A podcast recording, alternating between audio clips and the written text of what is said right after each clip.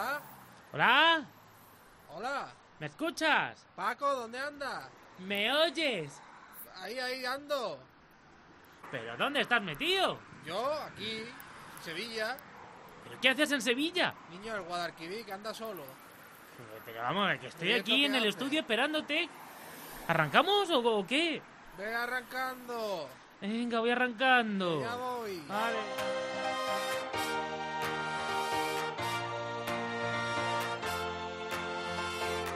José Melero y Fran Simón. Imparables. Cope, estar informado.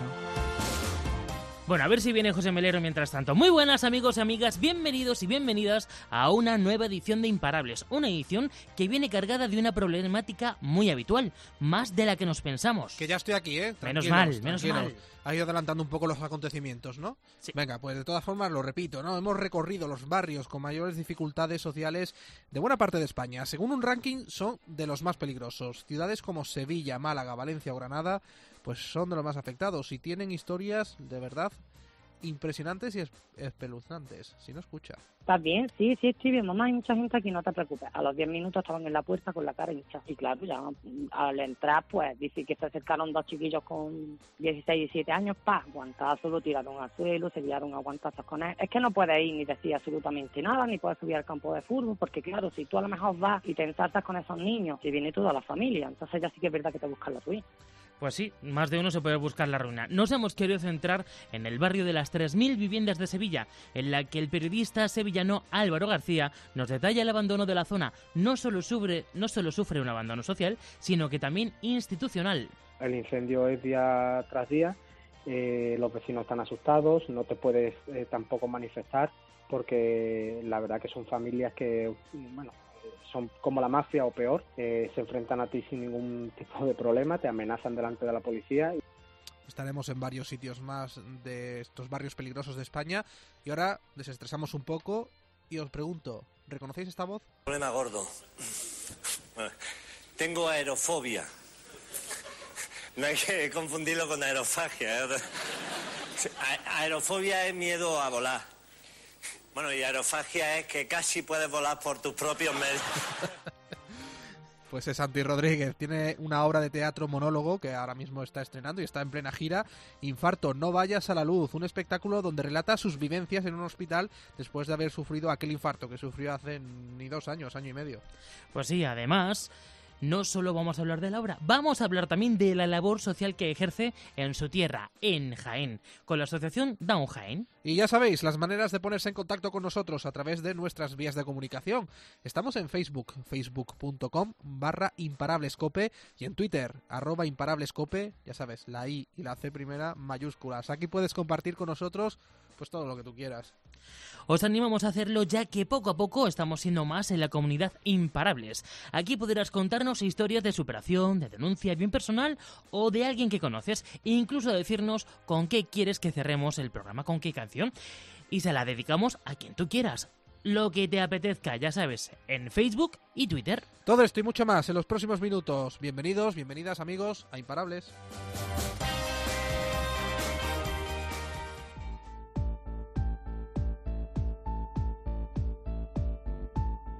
José Melero y Fran Simón. Imparables. Cope, estar informado.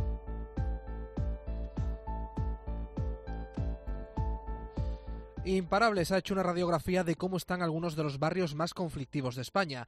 La verdad es que hemos tenido problemas para seleccionar el material que hemos ido recabando estos días, porque conforme hablabas con alguien nuevo, te parece que su testimonio es aún mejor que el anterior. Suele ocurrir. En reportajes como estos, uno se da cuenta además de lo afortunado que somos de vivir en un país desarrollado, pese a sus deficiencias e injusticias, que evidentemente las hay, y dentro de ese país desarrollado en zonas que no están marcadas por la marginalidad. Son de los barrios más conflictivos del país, según la lista que publican los portales de web. Es como todo, la posición de cada barrio es subjetivo. Algunos serán más acertados y otros menos, pero no van muy desencaminados. Hemos iniciado este recorrido en Almanjayar, un barrio situado a 3 kilómetros del centro de Granada cerca y a la vez lejos de la zona de ocio de una de las ciudades con más ambiente de España. Y es que en este barrio pertenece a la zona oscura granadina, al ser uno de los más degradados de Andalucía, donde personas humildes y trabajadoras malviven con vecinos conflictivos que han ido inundando al Manjayar, donde la policía brilla por su ausencia, el correo prefiere no pisar su suelo y ni siquiera los repartidores de pizza a domicilio hacen su entrega por miedo a que les roben. En este contexto ha vivido desde pequeña Mari. Escucha su historia. Oye, la lista de barrios peligrosos, el vuestro está entre los primeros del ranking. ¿Por qué es un barrio peligroso? Bueno, pues la verdad es que es muy conflictivo. Y cuando te acostumbras ya a vivir muchos años, pues parece que no lo ves hasta que te van pasando ciertas cosas que, que bueno, pues hay gente como todo, trabajadora, y pero sobre todo gente muy conflictiva. Y bueno, no la seguridad en las calles es la mínima, eh, la limpieza la mínima, y la verdad que bastante conflictivo. ¿Siempre lo fue o se ha ido degradando con el paso del tiempo?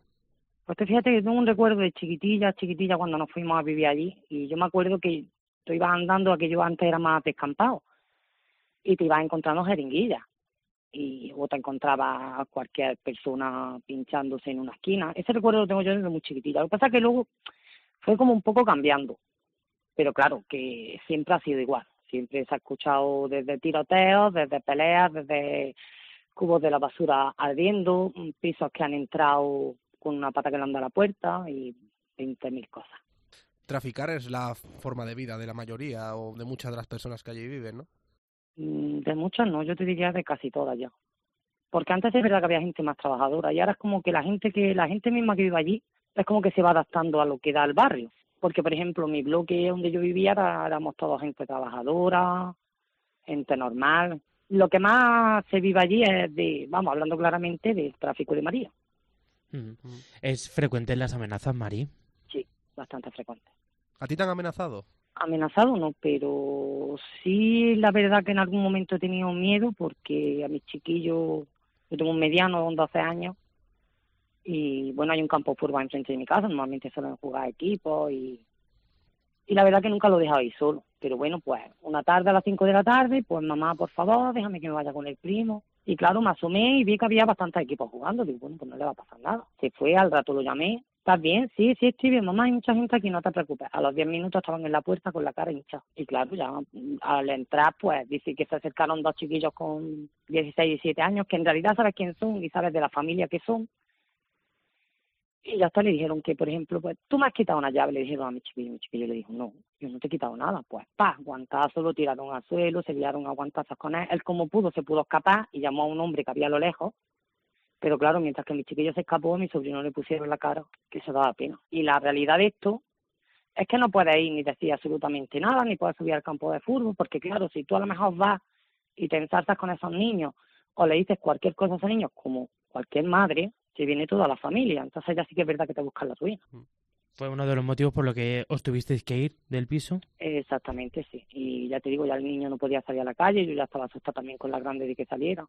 Y al poco tiempo de esto, viniendo del centro, pues tardaba mucho el autobús, tardaba mucho el autobús, tardaba mucho el autobús. Y, y cuando ya llegó el autobús, después de media hora de retraso, eh, pues resulta que la, el autobús de antes, en dos paradas antes de donde yo vivo, pues había parado para bajar personas y bueno, pues ya está por lo... Bueno, eso ha pasado bastantes veces, se liaron a pedras con el autobús, hubo que llevarse a la gente que había dentro, porque claro, hubo gente que le dio las piedras en la cabeza.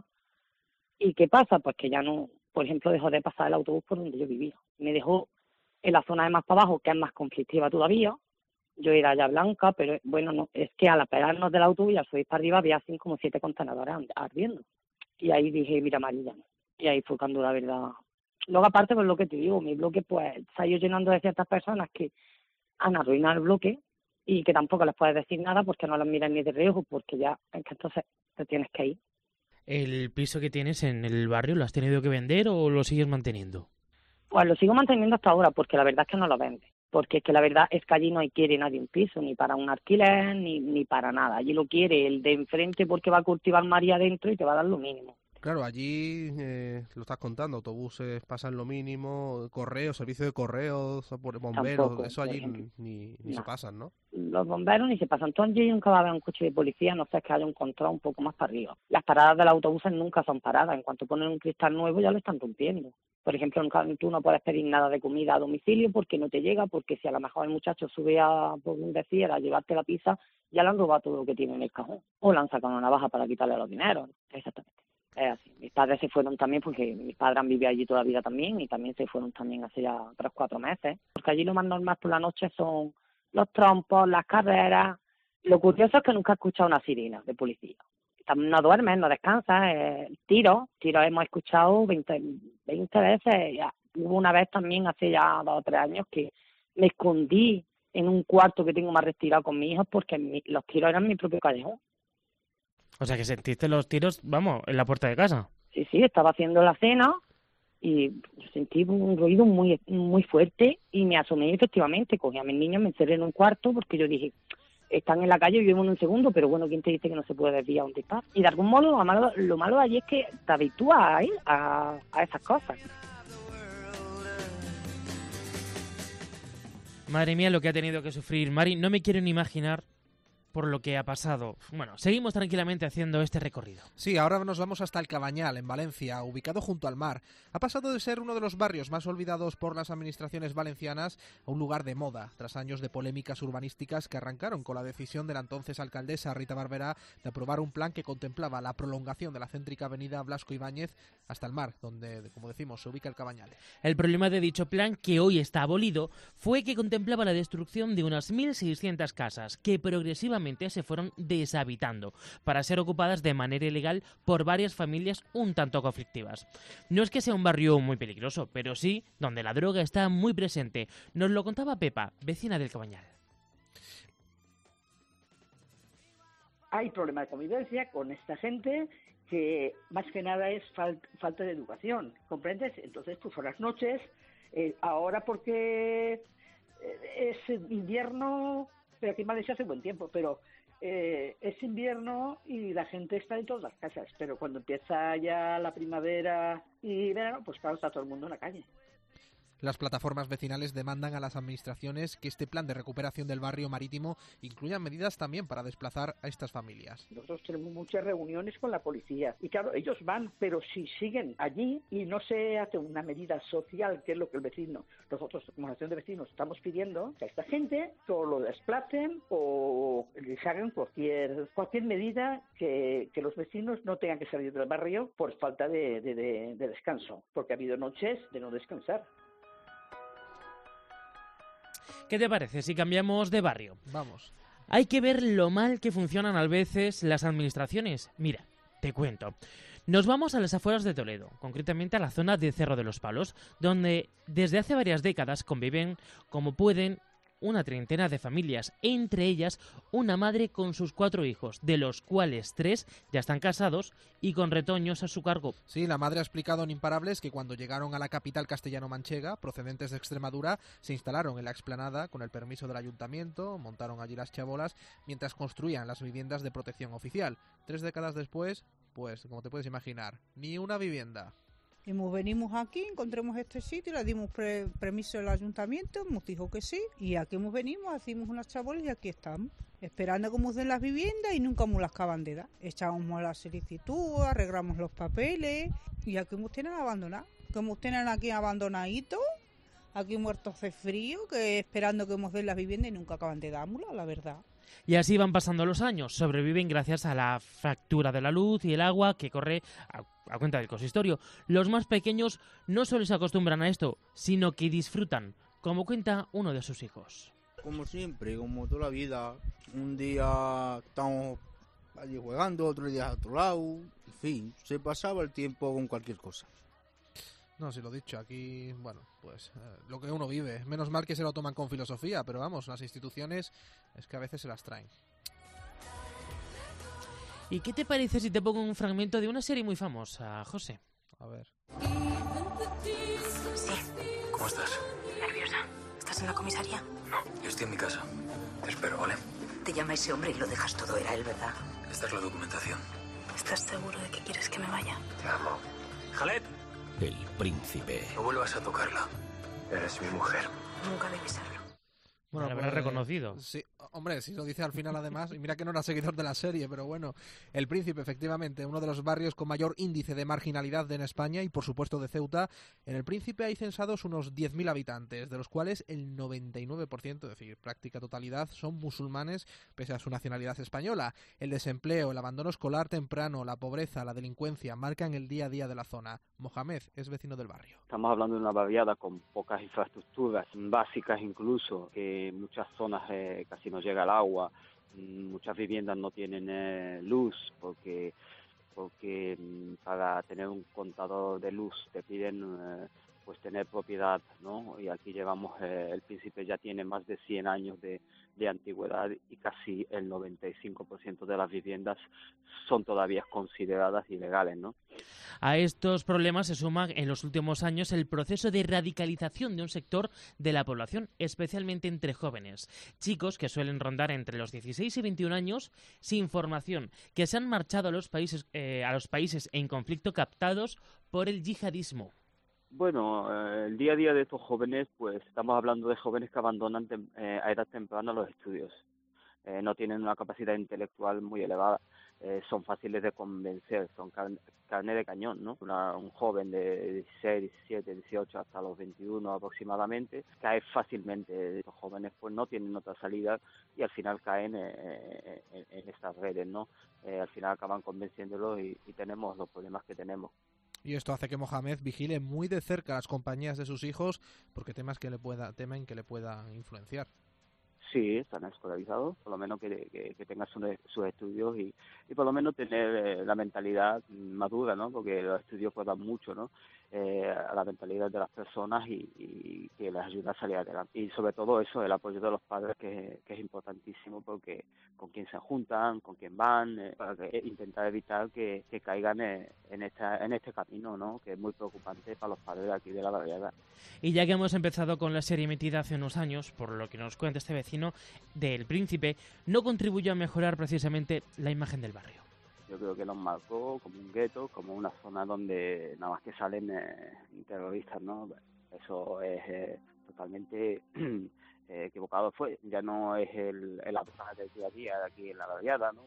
Yo creo que eso ha sido un, como una tormenta que pasa, ¿no? Que, lo, que pueda volver a pasar, sí puede volver a pasar. El único punto positivo que he visto yo en la serie ha sido el tema de que de que el principio pues se ha conocido en toda España y a nivel internacional, ¿no?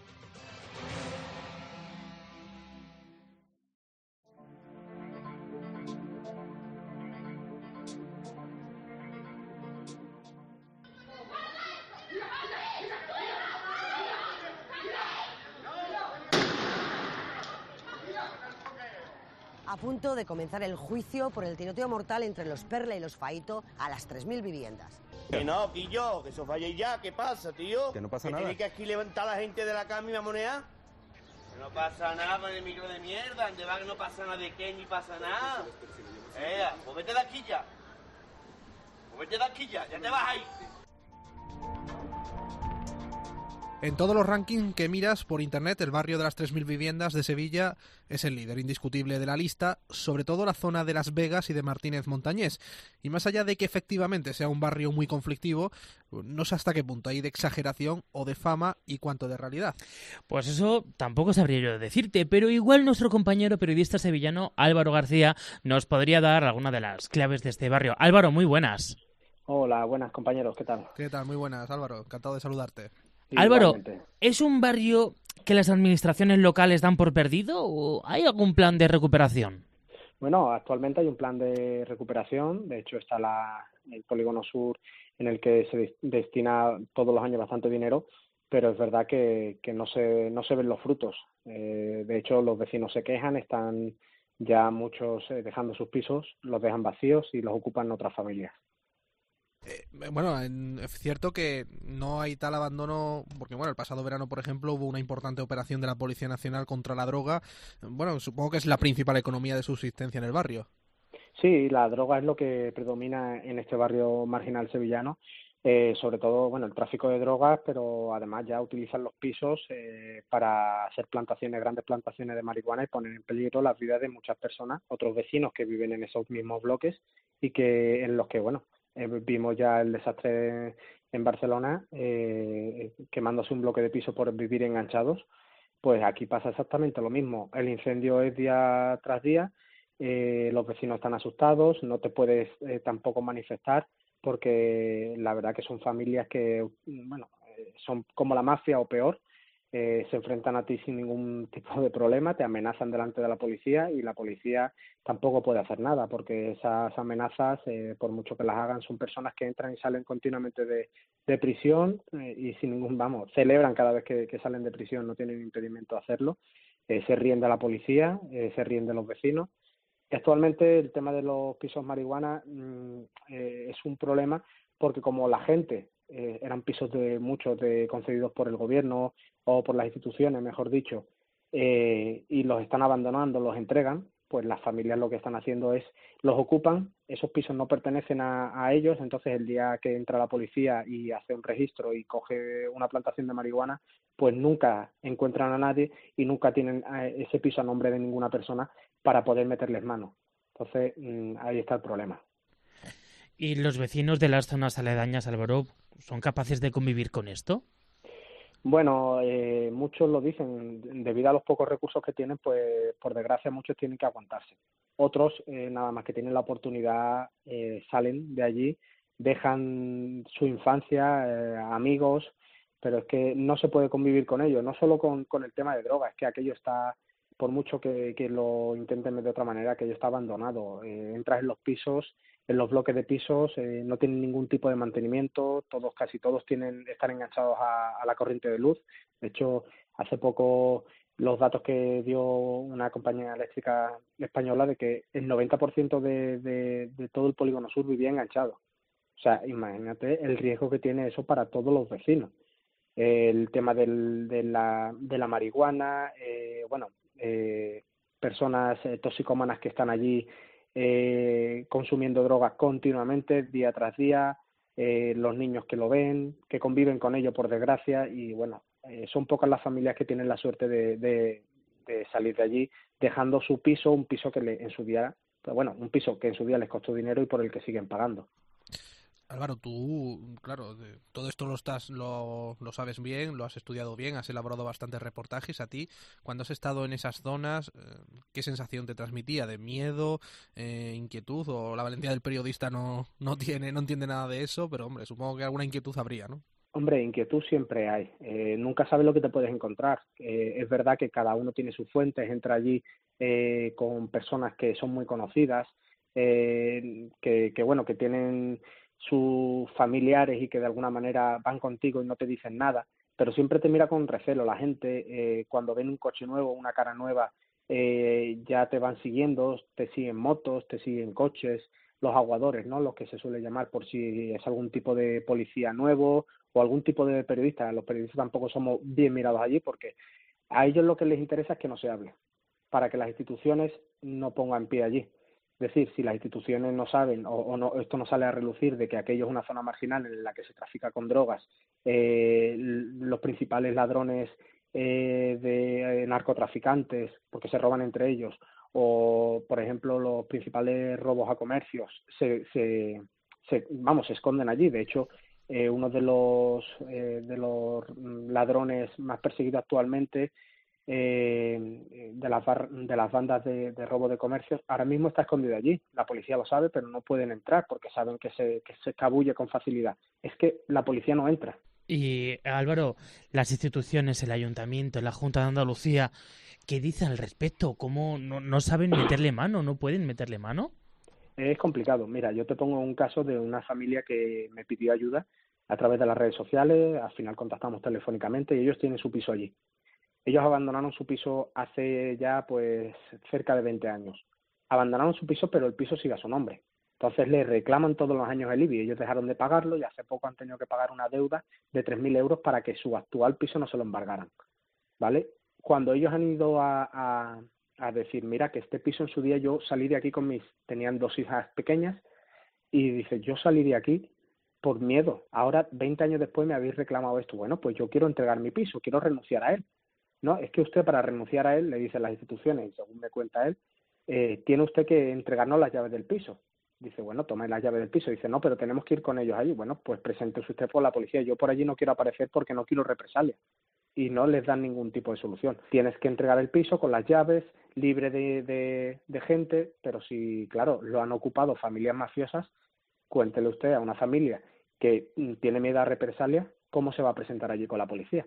Pues esa es la única solución que te dan y ahí está el gran problema que tiene esta barriada, que la mayoría de los pisos son pisos ocupados por familias, por mafiosos y ya esto es un método que se está extendiendo por otras barriadas en las que eh, yo he comprobado la lista y también están el barrio de los pajaritos es el más pobre de España y es uno de los también más problemáticos de España. Esto viene todo de las 3.000 viviendas del polígono sur.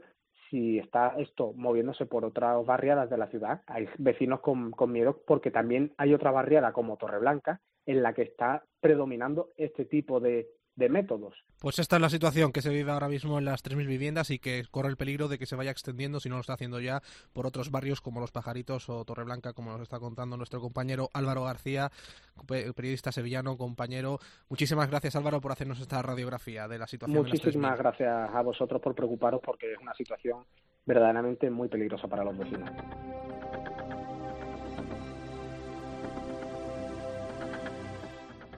Tremendo el testimonio que hemos escuchado, este último de Álvaro García y del resto de personas que hemos ido entrevistando de estos barrios conflictivos de toda España.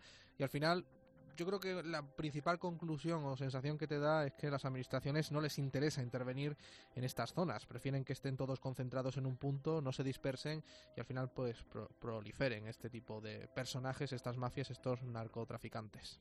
No solo eso, que también el problema es que no se que no se tienen en cuenta los vecinos de, la zona, la gente de bien, que se gana la vida trabajando, que está pues, pagando sus impuestos. Bueno, el viaje que hemos hecho por las zonas más conflictivas de España eh, ha sido, ha sido duro. Pero bueno, es hora de relajarnos un poquito. José. Sí, ya creo que ya puedes quitar esta musiquita. Dejamos una especie de vacío. Porque sí, señor, ahora sí. Te prometo, amigo oyente, amigos, que nos vamos a reír. José Melero y Fran Simón. Imparables. Cope, estar informado.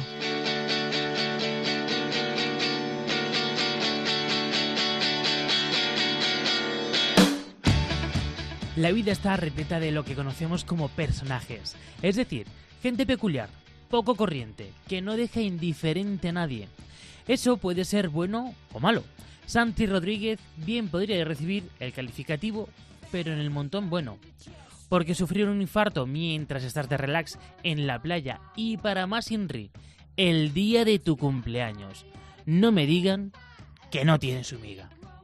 Pero que menos de dos años después tras un mes de hospital, se decide a rememorar todo aquello en su nueva obra de teatro que paseará a lo largo y ancho de toda la geografía española, como mínimo hasta el próximo mes de noviembre.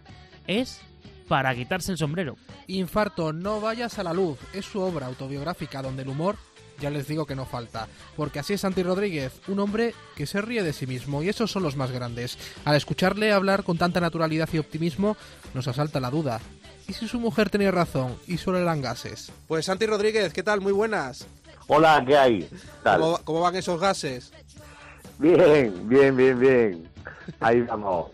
No, yo que, eh. que, es que sepas que a mi padre le dio también un infarto en su momento y mi madre decía, seguro que son gases, eh, eh, estoy seguro. ¿no? Lo mismo que decía mi mujer de mi infarto. Sí, sí, no, esto demuestra yo que... Yo no sé por qué estas cosas. No, las mujeres no son perfectas, pero a veces incluso a veces no aciertan, ¿verdad? Efectivamente, porque pues, claro, lo de los gases es una cosa que hay un poco... Yo tengo otro amigo que la mujer lo que le dice siempre, haz caca. Se te quita. Lo que tenga eso, haz caca y se te quita. Es una cosa muy extraña. Oye, Santi, después de, de todo el proceso que has vivido, es necesario trabajar, ¿no?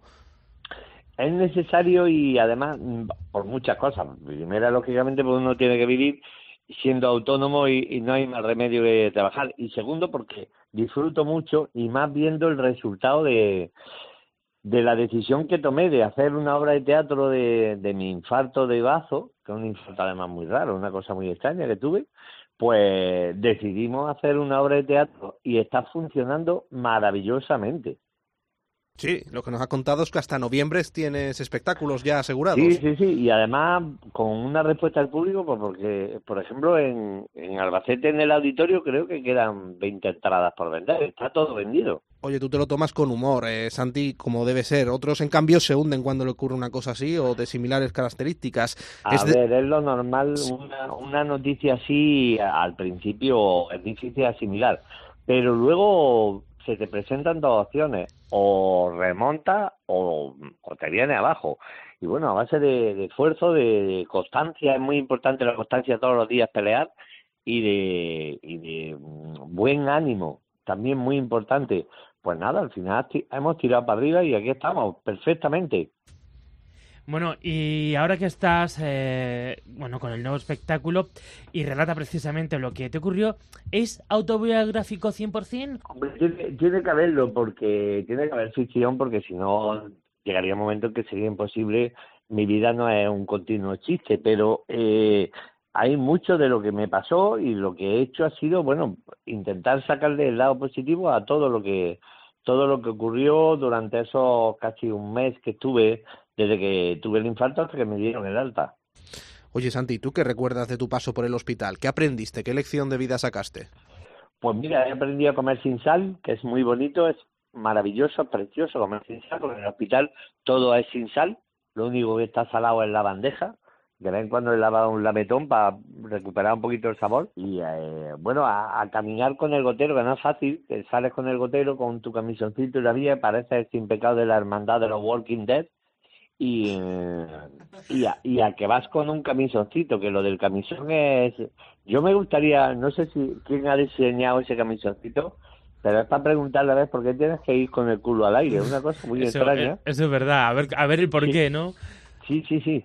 Y yo en la obra, pues lógicamente, dirá la gente, ah, pero es que sales con el camisón, totalmente, con el camisón y el culo al aire. Igual que en un hospital, vamos. Sí, vamos, Eso, eso en el hospital no se vio esa foto, ¿eh? Eso- habrá que ir a verte en el teatro para verte así, no Claro, imaginarlo. efectivamente. Lo que pasa es que la... ahora, ahora me estoy viendo ahí a la señora, hay que comprar una entrada para ver el culo de Santi Rodríguez. Ya, ya sabemos por qué el éxito no de, de esa obra.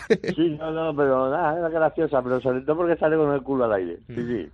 Bueno, Santi, aparte de, bueno, ahora estás con, con tu obra, pero también realizas tareas impagla- impagables con colectivos muy desfavorecidos. ¿Qué te aporta esto? Pues me aporta un, una, una calidad humana a, a mi día a día, que una dimensión que, que yo no eh, me podía plantear que iba a ser así hasta que conocía a la gente de síndrome de Down. Eh, y yo me siento muy, muy a gusto eh, a su lado. Son gente que, que te da una visión de la vida que no te la da nadie, nada más que ellos. Eh, eh, una bondad de, de, de forma de, en la forma de ser.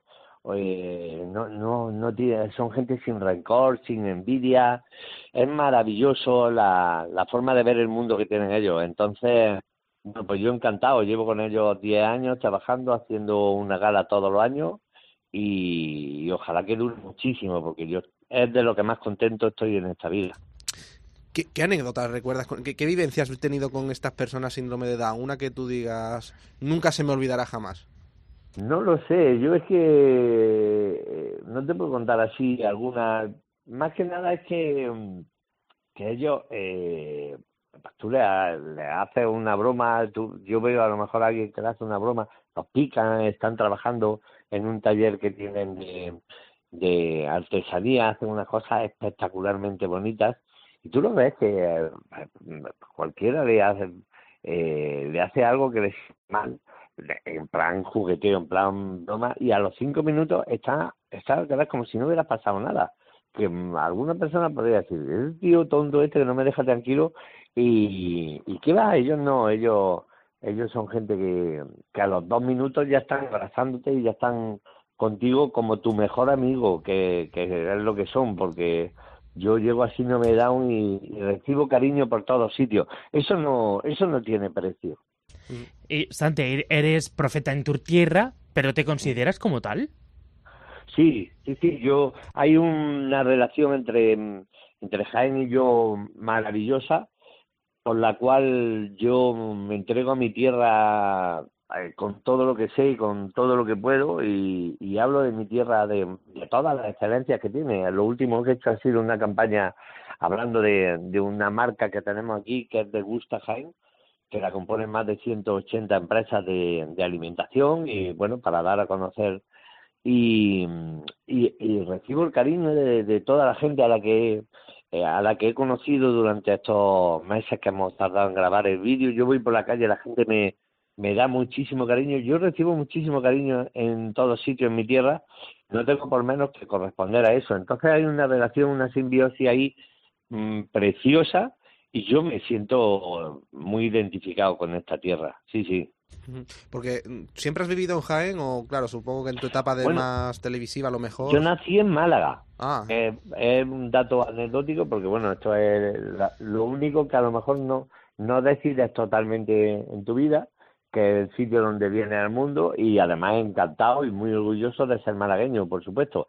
Pero a las poquitas semanas me vine para Jaén y aquí estuve hasta que me fui a Granada. A Granada a estudiar, mm, bueno, a estudiar, allí a estar haciendo, eh, a pasar años eh, con derecho. Con Ah, derecho y, y con la tuna.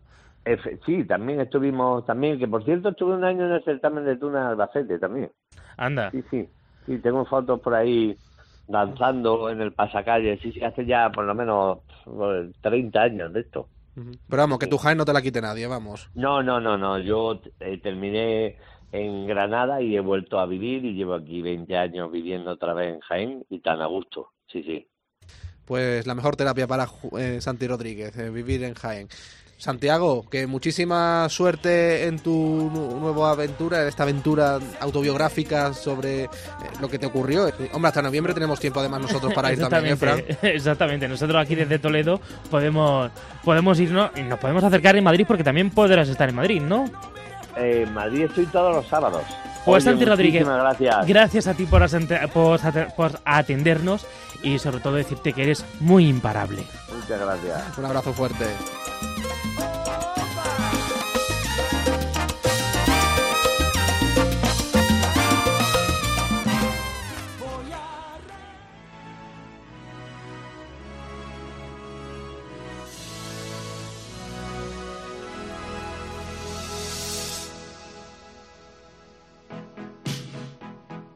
José Melero y Fran Simón. Imparables. Cope, estar informado. ¿A ti te da ganas de coger una escoba cuando escuchas esta canción o una aspiradora? Sí, además lo hago. lo estoy haciendo ahora mismo, mira.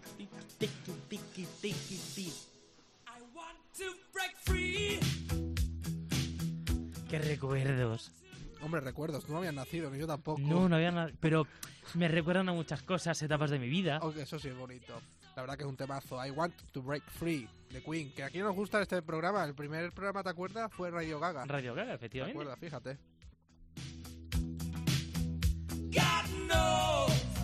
Bueno, y esta petición nos la hace nuestra amiga Isabel, que nos escribe desde Sevilla. Y que tiene buen gusto. Finalizamos con un proverbio árabe. Quien quiere hacer algo encuentra el medio. Quien no quiere hacer nada encuentra una excusa. ¿Cuánta verdad? El mundo está lleno de excusas, desde luego. Totalmente. si no, que me pregunten a mí.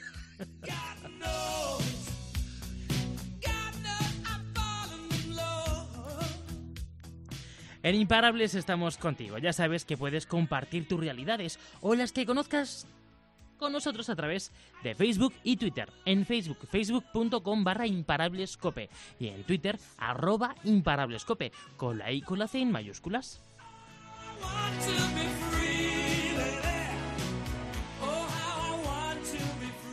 Y Fran Simón, un servidor. Y por supuesto, Freddy Mercury, aquí nos tenéis para lo que gustéis. Recordad que sois imparables.